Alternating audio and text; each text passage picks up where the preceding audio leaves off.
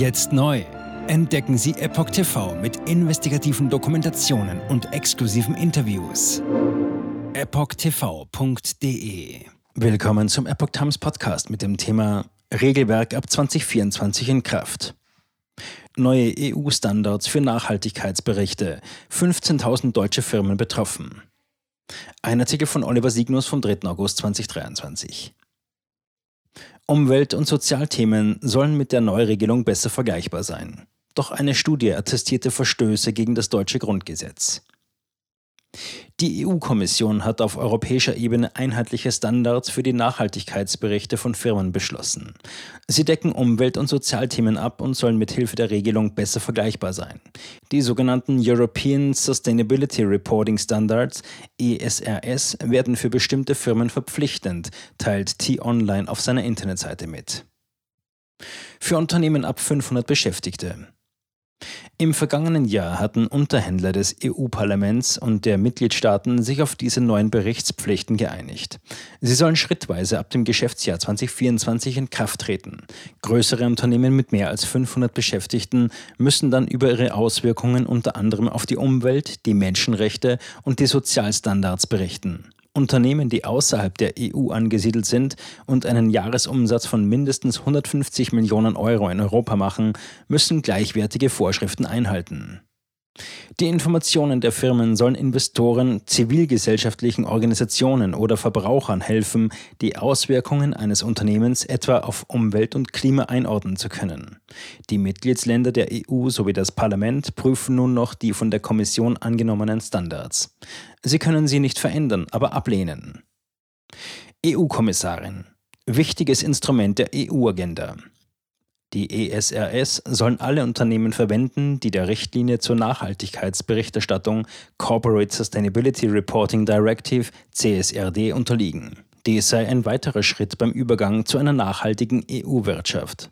Mayreed McGuinness, Kommissarin für Finanzdienstleistungen, Finanzstabilität und Kapitalmarktunion, kommentierte den Kommissionsbeschluss wie folgt. Zitat. Die Standards, die wir heute angenommen haben, sind ehrgeizig und ein wichtiges Instrument zur Untermauerung der EU-Agenda für nachhaltiges Finanzwesen. Sie schaffen das richtige Gleichgewicht zwischen der Begrenzung der Belastung der berichtenden Unternehmen und ermöglichen es ihnen gleichzeitig, ihre Anstrengungen zur Erfüllung der Green Deal-Agenda zu zeigen und dementsprechend Zugang zu nachhaltiger Finanzierung zu erhalten. Zitat Ende. Eigentlich hätten Rat und Parlament diskutieren müssen. Das neue Regelwerk bedeutet für deutsche Unternehmen einen enormen Mehraufwand, wie Epoch Times berichtete. So steigt die Zahl der Firmen, die zur Berichterstattung verpflichtet sind, von derzeit etwa 550 auf rund 15.000.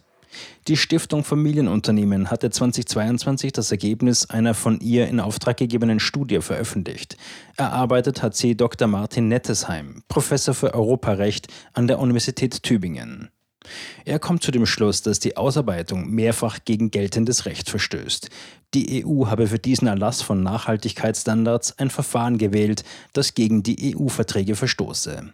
Die nötigen Standards der Richtlinie müssten eigentlich zwischen Parlament und Rat diskutiert werden.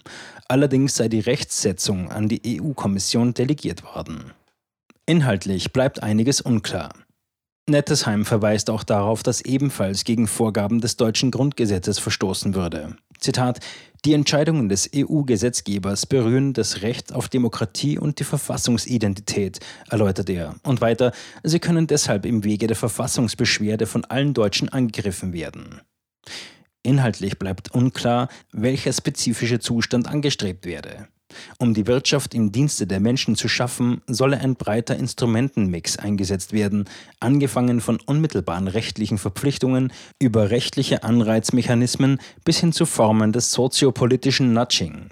Klar erkennbare materielle Ziele wurden hingegen nicht formuliert. Das will die EU der Gesellschaft überlassen, führt Nettesheim in der Studie aus.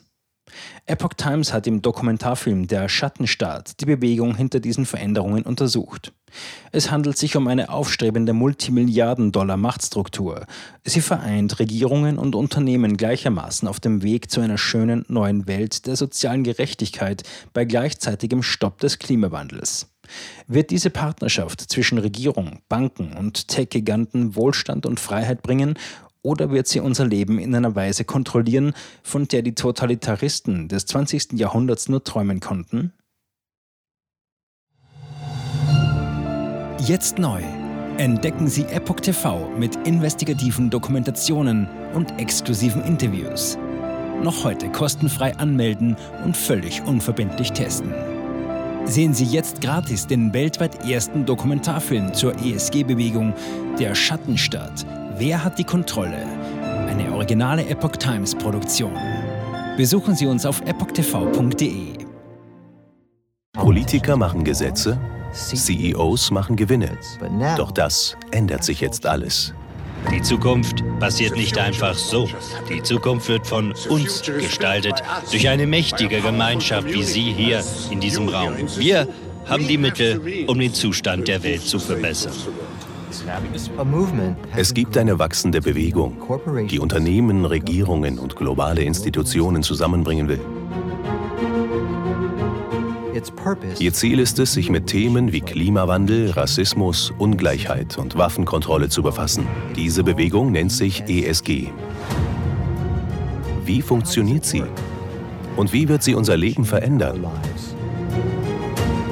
Bändigen wir die Wall Street nach unserem Willen? Oder sind wir diejenigen, die manipuliert werden? Man muss Verhalten erzwingen. Und bei BlackRock erzwingen wir Verhalten.